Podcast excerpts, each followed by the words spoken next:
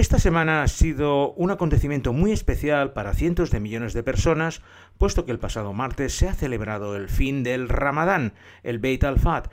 que significa el final de esos 28 días de ayuno que todos los practicantes de la fe musulmana se ven obligados a observar desde la salida del sol hasta la puesta del mismo. Esta ocasión vamos a aprovecharla en Traveling Series para viajar al último continente que nos quedaba por viajar, como es Asia, para conocer eh, las interioridades de uno de los países de fe musulmana más importantes del mundo. Por eso, como siempre, nuestras instrucciones de uso van a ser tener un té bien azucarado, un cordero asado, ponernos el turbante y una chilaba porque hoy vamos a viajar a los Emiratos Árabes Unidos.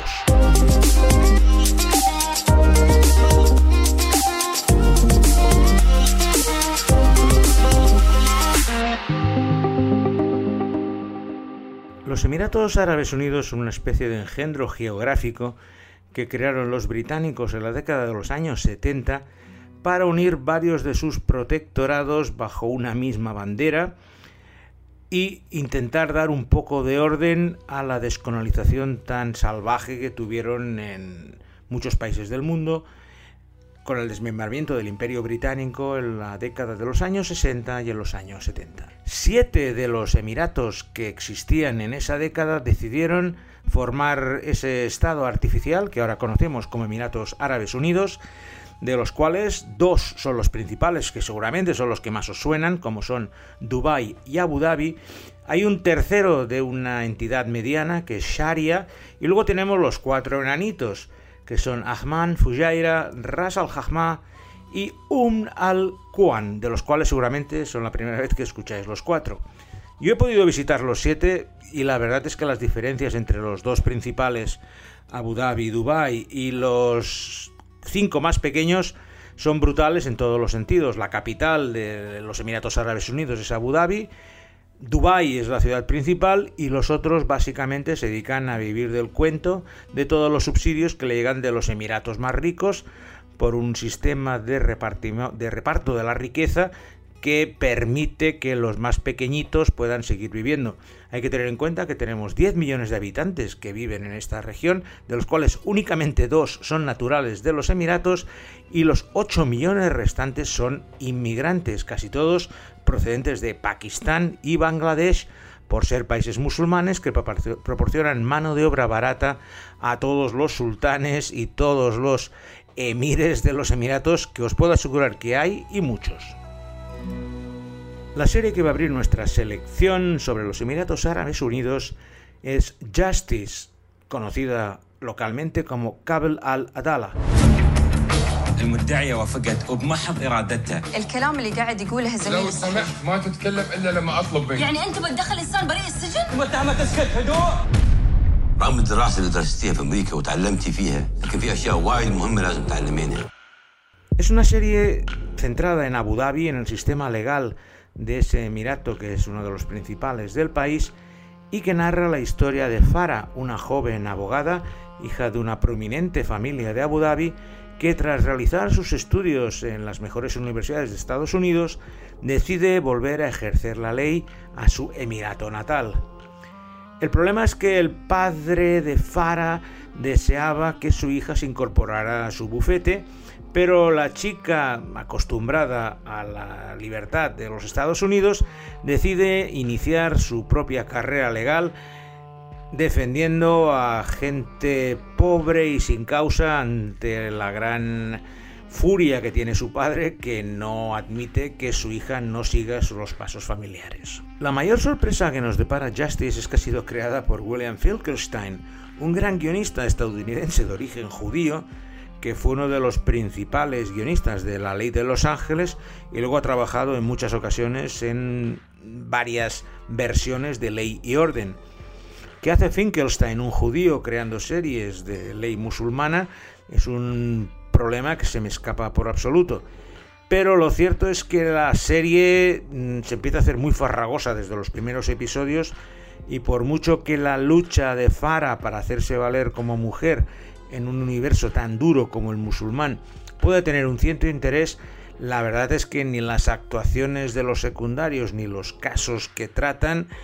tienen un interés más allá del puramente exótico y de ver todos los rascacielos que tenemos en Abu Dhabi. Justice la podéis ver en Netflix a un solo clic en vuestra pantalla de ordenador y es una serie curiosa dentro de ese exotismo musulmán legal, pero declino toda responsabilidad sobre su visionado más allá de dos o tres episodios que fue el límite que yo pude soportar. Hemos empezado nuestro recorrido en Abu Dhabi con la serie Justice y ahora solo tenemos que coger una autopista de seis carriles, la última vez que estuve, igual ahora son siete o ocho, que nos lleva en menos de tres horas desde Abu Dhabi hasta Dubai por en medio de un desierto donde no existe absolutamente nada excepto rascacielos en Abu Dhabi y en Dubai y algún campo de golf suelto por la parte central. Dubái es, la segunda ciudad principal de los Emiratos, enorme, eh, realizada con un estilo norteamericano lleno de rascacielos y grandes avenidas y que ha sufrido grandes cambios desde la primera vez que estuve en los años 80 a la última vez que la visité recientemente. La principal atracción turística de Dubái os va a sorprender, pero es un hotel el denominado Burj Al Arab, que es un hotel de siete estrellas que está situado en una isla artificial que se llama Jumeirah, en la parte nueva de Dubái y que es un edificio impresionante. He tenido la suerte de haber dormido allá en dos ocasiones en una de las suites que no son muy caras porque son 300 euros la noche al cambio, que es el precio que te pueden clavar en Sevilla en un hotel de cinco estrellas para la Semana Santa pero un hotel de 170 pisos de altura con unas vistas impresionantes y con un lujo asiático en todas las suites y habitaciones es una experiencia que si os la podéis permitir, sí que os la recomiendo. También os tengo que reconocer que siempre me han pagado la habitación. Si fuera, seguramente me iría a otros sitios. Pero las vistas desde cualquier planta por encima de la planta 40, ya nos digo, a partir de la 100, que es donde suelen estar las suites de lujo, es una de las experiencias más interesantes que puedes vivir en Dubái. Dubái y el resto de Emiratos son uno de los lugares preferidos de rodaje para las series de Bollywood, las series indias, que en muchas ocasiones utilizan eh, historias de migrantes hindús o pakistaníes que están trabajando en los Emiratos Árabes Unidos para montar uno de sus dramones que tanto les gustan. No os preocupéis porque no os voy a hablar de ninguna de estas series hindús que no vais a ver nunca en nuestro país, ni tampoco os hace falta que lleguen, pero sí que el entorno financiero de Dubái, empezando por el Hotel Burj Al Arab, nos abre el camino para hablar del rodaje de una serie que en dos episodios eh, tuvo como escenarios este distrito financiero de Dubái, como es el caso de Mac Mafia. I'm very happy with my life the way it is. И они все равно придут за тобой.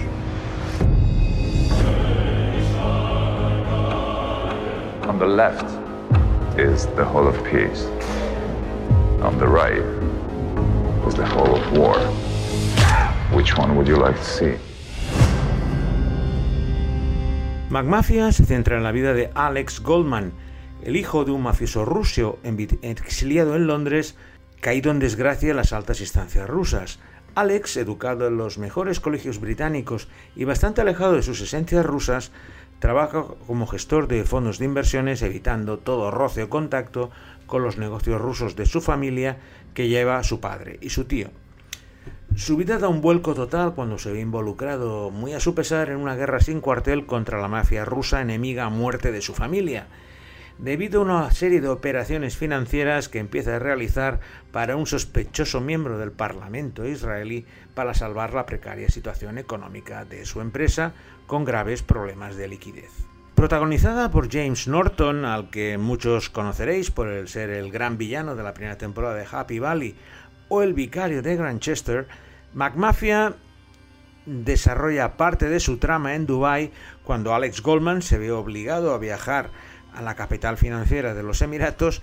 para intentar cerrar alguno de los negocios chanchulleros económicos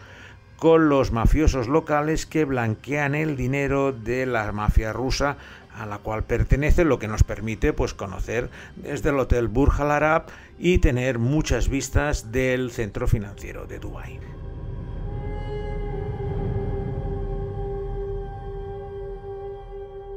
De todas maneras, la esencia de Dubái no se encuentra precisamente en el distrito financiero, sino en la parte antigua, que cuando fui en los años 80 era casi el centro de la, del Emirato y ahora se ha visto completamente desplazado por todos los rascacielos que se han ido construyendo en las afueras. Dubái al principio estaba dividido por un canal central que separaba lo que era el zoco antiguo del zoco del oro y la primera vez que estuve recuerdo que era muy divertido porque la única manera de cruzar el canal era hacerlo en unas canoas que pagando unos cuantos céntimos te cruzaban en, en un minuto de una banda a otra del río y te permitía pues visitar los mercadillos más lujosos que se encontraban en la parte norte de la parte más eh, local que se encontraba en la parte sur. Llegaba allí, cruzaba el río, les daba mis centimillos al barquero de turno, me iba al Zoco del Oro, me daba una vuelta por allí y volvía a la parte más noble para dormir en el hotel donde me encontraba. Esos eran mis primeros días en Dubái. Desde el punto de vista de atracciones turísticas, la verdad es que los Emiratos Árabes Unidos no es uno de los destinos preferidos, excepto para los rusos, que durante los duros meses del invierno siberiano fletan charters desde Omsk, Novosibirsk, Smolenko y todas las ciudades que están a 20 o 30 grados bajo cero para pasar una semana de ocio en los Emiratos Árabes Unidos, por lo cual si vais en enero, febrero o marzo, os encontraréis los hoteles llenos de rusos bebiendo vodka tras las cortinas, porque al ser un país musulmán la bebida y la ingesta de alcohol está bastante controlada, pero básicamente disfrutando de unas temperaturas de 20-30 grados que en su país ni pueden soñar en enero y en marzo. Mi pasatiempo preferido cuando voy por los Emiratos Árabes Unidos es lo que se denomina el wadi bashing o el dune bashing, que es coger un 4x4 o un buggy y empezar a correr por las dunas del desierto que encuentras a 10 kilómetros a las afueras de las dos capitales de los Emiratos. La gente con la que normalmente vas a hacer estas cosas dispone de unos medios tan importantes como que después de una excursión de unos 100 kilómetros saltando dunas con el buggy arriba y abajo, que es el caso del dune bashing, o yendo por los lechos secos de los ríos que tiene el nombre de Wadi en árabe, en árabe que sería el Wadi Bashing,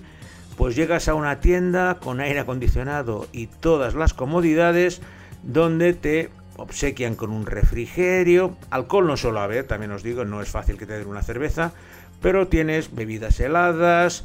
comida y una forma de descansar después de lo que diríamos una excursión saltando dunas con buggies o con Toyotas Land Cruisers porque no tenemos que olvidar que allí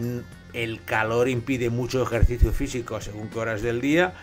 y pasarte dos o tres horas saltando dunas o yendo por lechos secos de río con un coche bien equipado, con aire acondicionado, la verdad no es que sea un pasatiempo que te canse demasiado.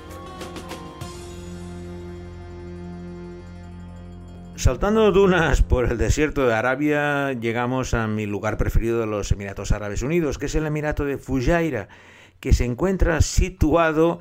al este completamente tocando a Omán. De hecho, se encuentra emparedado entre dos zonas de Omán, lo que sería el cuerno de Arabia, que si tenéis un mapa adelante lo podéis reconocer, y el propio sultanato de Omán, que se extiende al sur de Fujairah.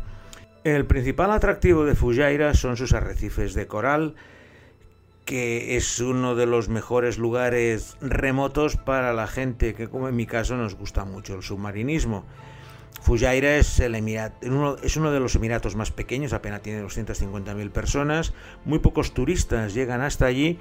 y hacer inmersiones en unos corales que no tienen nada que envidiar a los de Sharm el Sheikh, pero con 15 veces menos personas y menos barcos, pues es una gran oportunidad de practicar el deporte preferido, en mi caso, sin tener que esperar o compartir esa sensación con muchas otras personas. Esas dunas y ese desierto es el lugar donde se rodó una de las series más importantes que han tenido los Emiratos Árabes Unidos y que suele ser repuesta en diversas ocasiones siempre durante la época del Ramadán que ha finalizado. Es la historia de Farouk Omar, una serie que tiene una introducción que es una copia casi clavada de Juego de Tronos, pero cambiando los diversos siete reinos por lugares de la península arábiga. Así como vemos, pues en lugar de ver Winterfell, vemos Bahrein, en lugar de ver eh, Desembarco del Rey, pues vemos Abu Dhabi, pero todo realizado con el mismo plano aéreo que nos va mostrando las diversas, las diversas ciudades que va creciendo.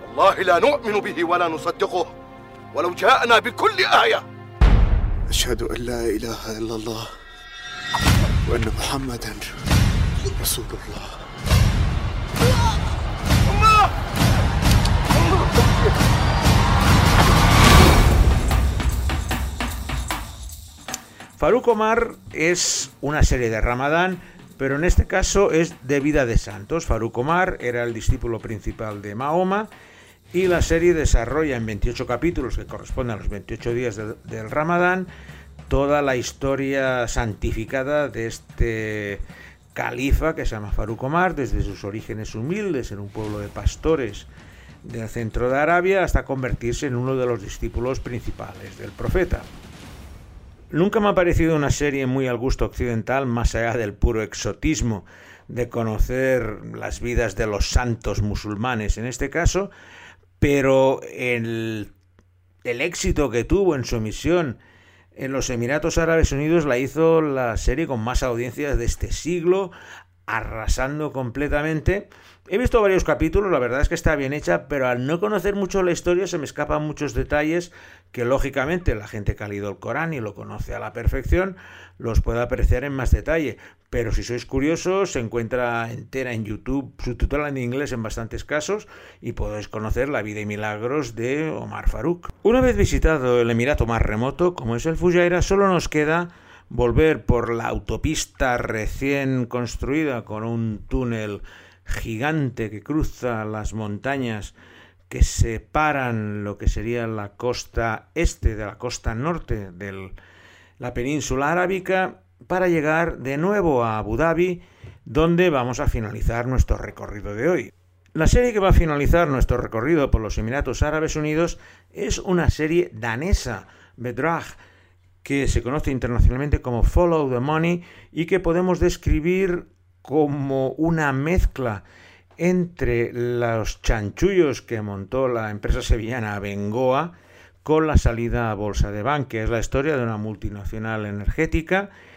corrupta hasta la médula, cuyo presidente ejecutivo intenta organizar una salida a bolsa de lo más fraudulento, por lo cual tiene que recurrir a blanqueadores de dinero que viven en Dubái para poder ejecutar y engañar a sus accionistas y que le apoyen en esa arriesgada operación bursátil.